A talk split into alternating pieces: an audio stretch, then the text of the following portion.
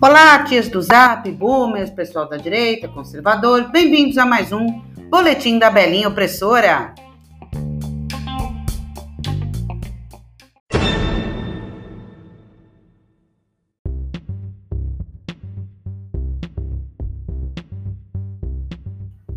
Bom dia a todos, menos para o ministro Luiz Edson Fachin.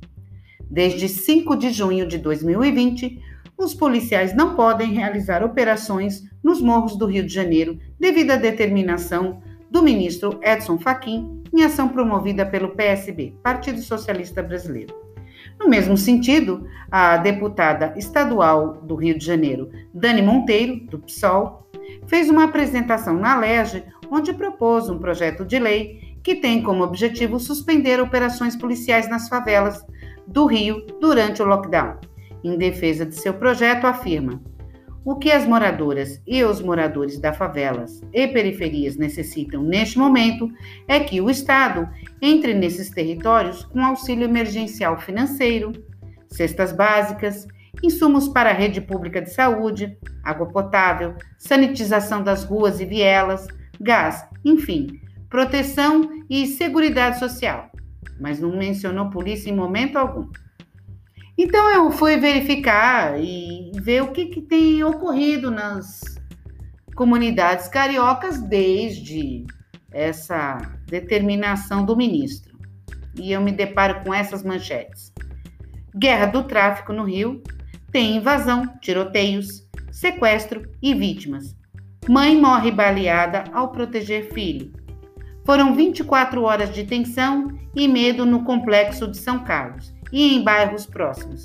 Bandidos de facções rivais disputam o controle do tráfico no conjunto de favelas. Troca de tiros impediu que bombeiros socorressem a vítima, mãe que protegia o filho com o corpo. Criminosos presos em tiroteio na Lagoa são da Rocinha e iam participar da invasão no São Carlos. Rio, 1,4 mil mortes por Covid-19 foram nas favelas Traficantes anunciaram nas redes invasão à favela antes da chacina no Rio. Em mensagens postadas nas redes sociais, criminosos ostentavam armas e falavam em questão de honra. Eu observo que Faquin, de fato, é um daqueles adoradores dos ideais petistas. Um verdadeiro petista de carteirinha, amigo pessoal e de convicções. Em 2010, já houvera sido cogitado na era Lula para ocupar uma das cadeiras, a de Eros Grow, mas fez um tão entusiasmado pronunciamento em exaltação ao MST que até o Lula declinou de sua indicação, estereotipando-o de basista demais. Desde então, sempre foi nome de consenso no MST. E o ministro ostenta um passado bastante diferente daquilo que se espera de um grande jurista. Faquim assinou um manifesto em apoio ao MST em que defendia como atos legítimos as invasões de terras, descritas como ocupações reivindicatórias.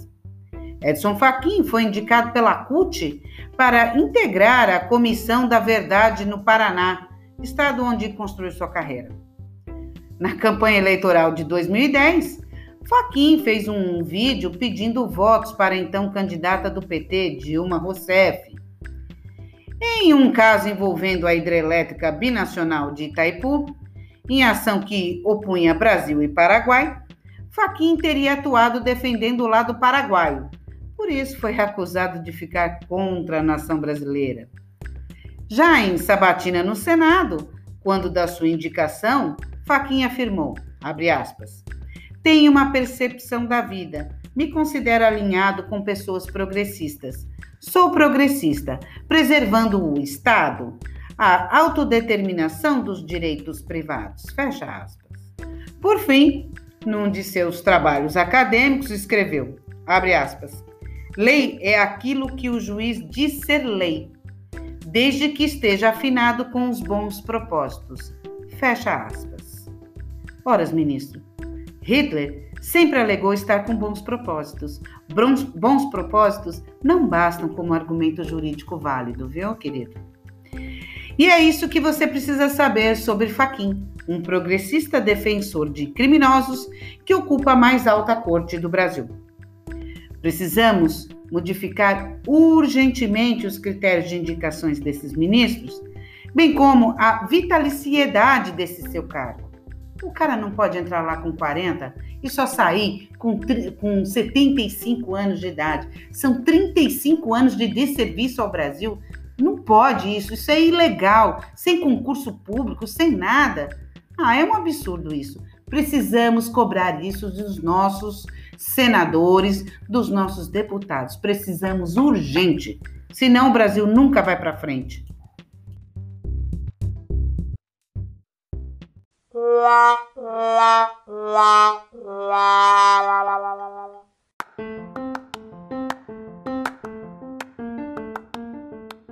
E por falar em Brasil ir para frente, governador do Rio de Janeiro afastado do cargo por ordem da Justiça. O governador do estado do Rio de Janeiro foi acusado hoje pela Procuradoria-Geral da República e afastado do seu cargo por 180 dias, por ordem do Superior Tribunal de Justiça, STJ, no âmbito de uma investigação sobre fraudes na área da saúde. Wilson Witzel, ex-juiz e atual governador do Rio de Janeiro, é acusado de participar de esquemas ilícitos para desviar recursos da área da saúde durante a pandemia do novo coronavírus.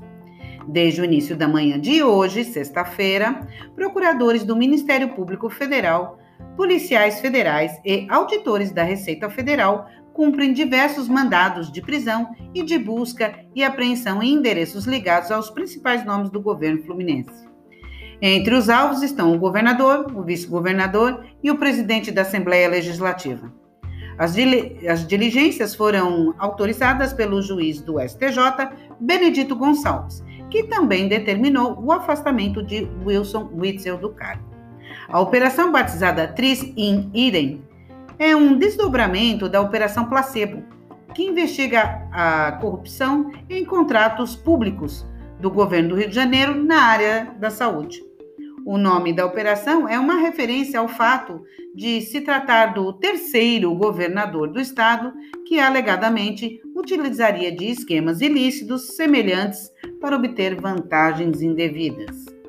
Segundo apurado pelos investigadores, a partir da eleição de Wilson Witzel, estruturou-se no âmbito do governo estadual uma organização criminosa, dividida em três grupos que disputavam o poder mediante o pagamento de vantagens indevidas a agentes públicos, diz um comunicado sobre a operação publicado pelo Ministério Público Federal. Alegadamente liderados por empresários, esses grupos teriam dividido algumas das principais pastas do governo do estado para implementar esquemas ilícitos que se beneficiassem as empresas. O MPF também informou que 17 mandados de prisão, sendo seis preventivas e 11 temporárias, e 72 de busca e apreensão estão a ser cumpridos no Palácio das Laranjeiras, no Palácio da Guanabara, na residência do vice-governador, na Assembleia Legislativa do Rio de Janeiro, além de outros endereços nos estados do Rio de Janeiro, Espírito Santo, São Paulo, Alagoas, Sergipe e Minas Gerais, além do Distrito Federal.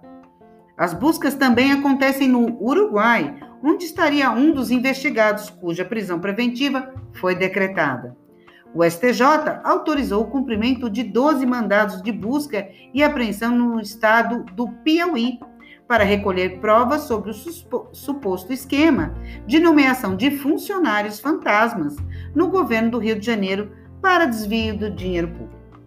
Os investigadores suspeitam que neste alegado é, esquema ilícito implantado dentro do governo do Rio de Janeiro, o principal mecanismo de obtenção de recursos financeiros pelos grupos era por meio do direcionamento de licitações de organizações sociais, mediante a instituição de uma caixinha de suborno.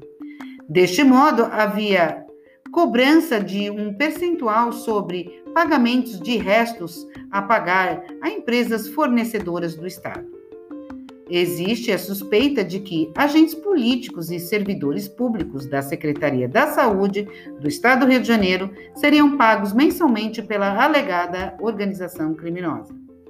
Uma das operações suspeitas, objeto da operação, é a contratação da organização social IABAS. Guarde bem esse nome. Para gerir os hospitais de campanha idealizados para o tratamento de pacientes com Covid-19 na pandemia. Além dos desvios do Poder Executivo, foi apurado que alguns deputados estaduais podem ter beneficiado de dinheiro público desviado da Assembleia Legislativa do Rio de Janeiro. Até o mesmo Poder Judiciário pode ter sido utilizado para beneficiar agentes com vantagens indevidas, segundo os investigadores. Os procuradores citam no comunicado sobre a Operação Tris in Irem que também descobriram um esquema arquitetado por um desembargador do, tra do, do trabalho, beneficiaria organizações sociais do grupo criminoso por meio do pagamento de dívidas trabalhistas judicializadas. Além das medidas investigativas em andamento, a Procuradoria-Geral da República ofereceu denúncia contra o governador Wilson Witzel e sua esposa, a primeira-dama Helena Witzel, além de outros nomes ligados ao governo carioca. Parabéns ao Ministério Público Federal. É só isso que eu tenho para falar. Só.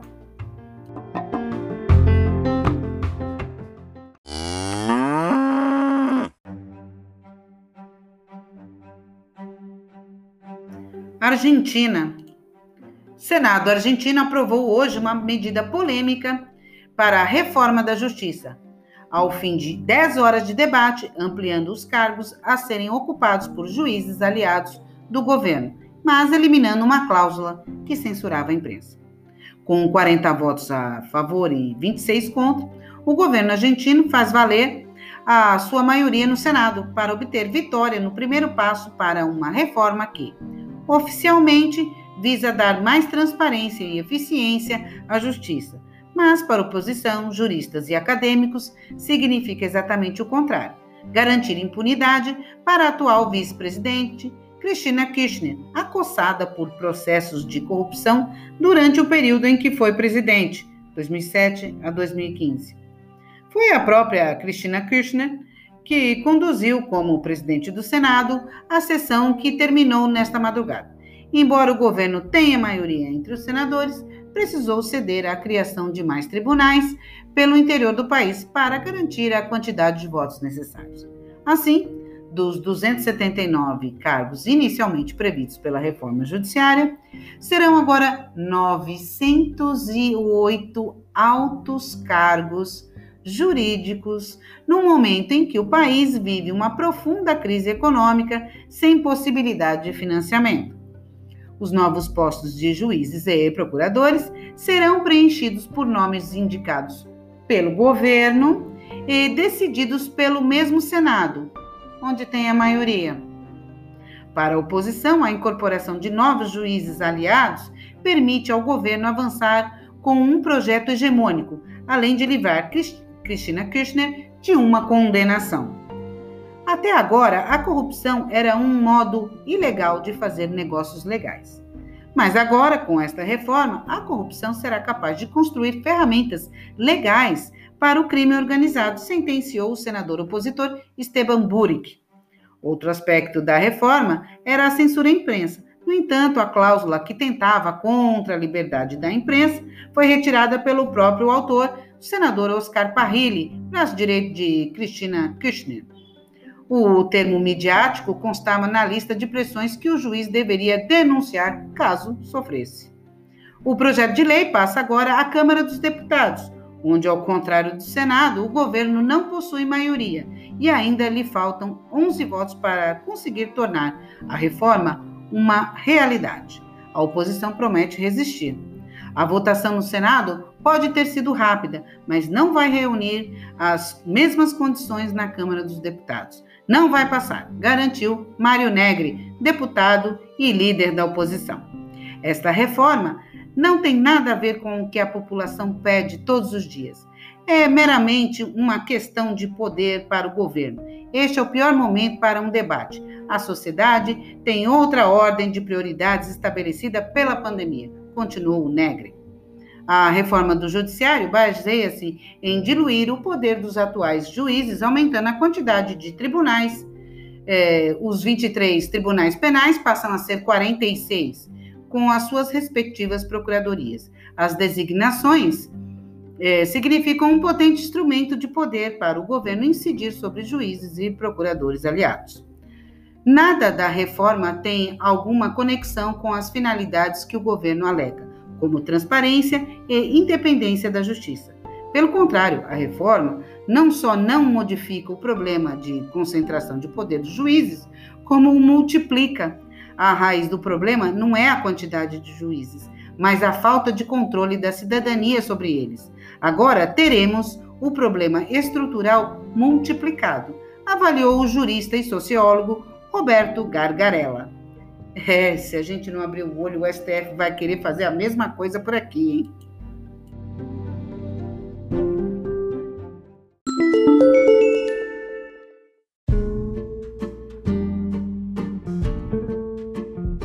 Espanha vai participar nos ensaios de vacina em humanos. Ministro da Saúde espanhol anunciou o recrutamento imediato de 190 voluntários. A Agência do Medicamento Espanhola autorizou o primeiro ensaio clínico em Espanha de uma vacina experimental contra a Covid-19 em humanos. A informação foi avançada pelo ministro da Saúde nesta sexta-feira numa conferência de imprensa no Palácio de Moncloa. Segundo o mesmo, trata-se de um ensaio da vacina da empresa Janssen, propriedade da multinacional norte-americana Johnson Johnson, no qual participarão 190 voluntários espanhóis e mais 400 indivíduos da Alemanha e Bélgica. Os hospitais envolvidos no ensaio são os hospitais madrilenhos de La Paz, La Princesa e o Hospital Universitário Marquês de Valdecilha. O recrutamento de voluntários vai acontecer imediatamente, disse o governante. E aí, você topava tomar essa vacina aí, tia? Ah, Johnson Johnson, acho que eu tinha mais confiança. Você não tinha, não? Eu tinha.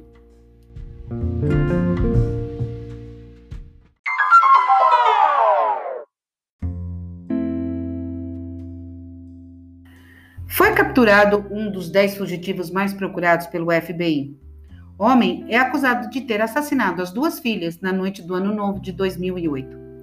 Um dos dez fugitivos que figuram na lista dos mais procurados pela Polícia Federal Norte-Americana, FBI, foi capturado. Yasser Abdel Said foi detido sem incidentes hoje em Justin, no estado do Texas, segundo anunciado pelo comando de Dallas. Said foi colocado na lista do 10 Most Wanted em dezembro de 2014, depois de vários anos de buscas pelo homicídio das suas duas filhas, Amina e Sara. Os homicídios aconteceram na noite de Ano Novo de 2008, quando Said levou as duas filhas, Amina de 18 e Sara de 17, para dar uma volta no seu táxi. Horas mais tarde, os corpos das jovens foram encontrados dentro do veículo, que fora abandonado.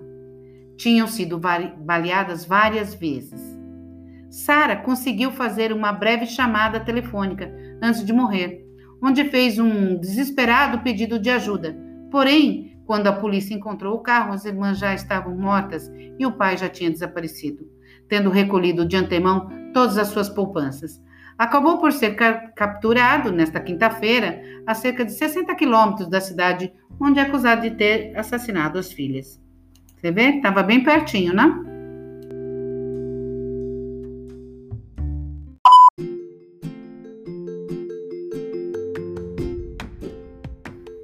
E nem todos os heróis usam capas e são adultos.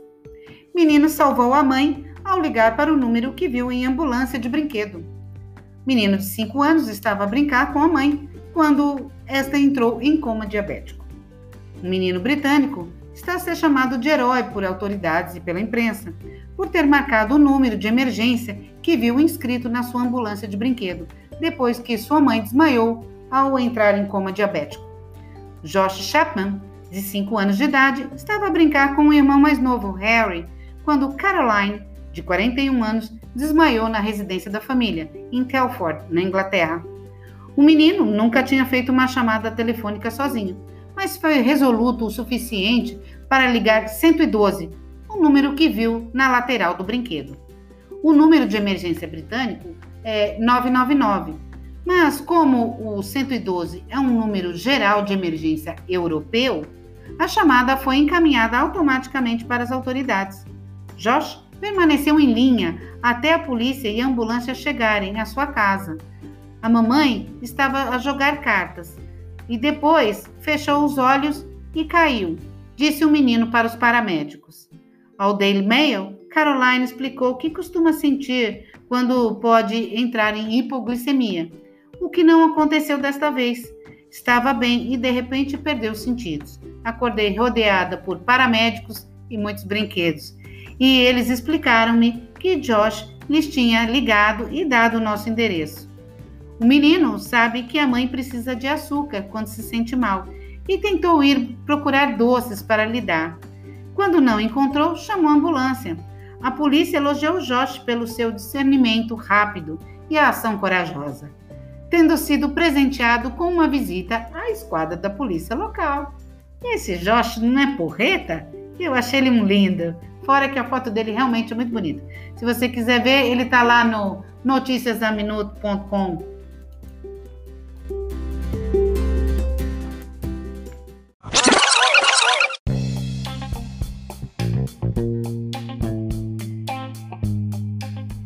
E esses foram os destaques de hoje, 28 de agosto, sexta-feira.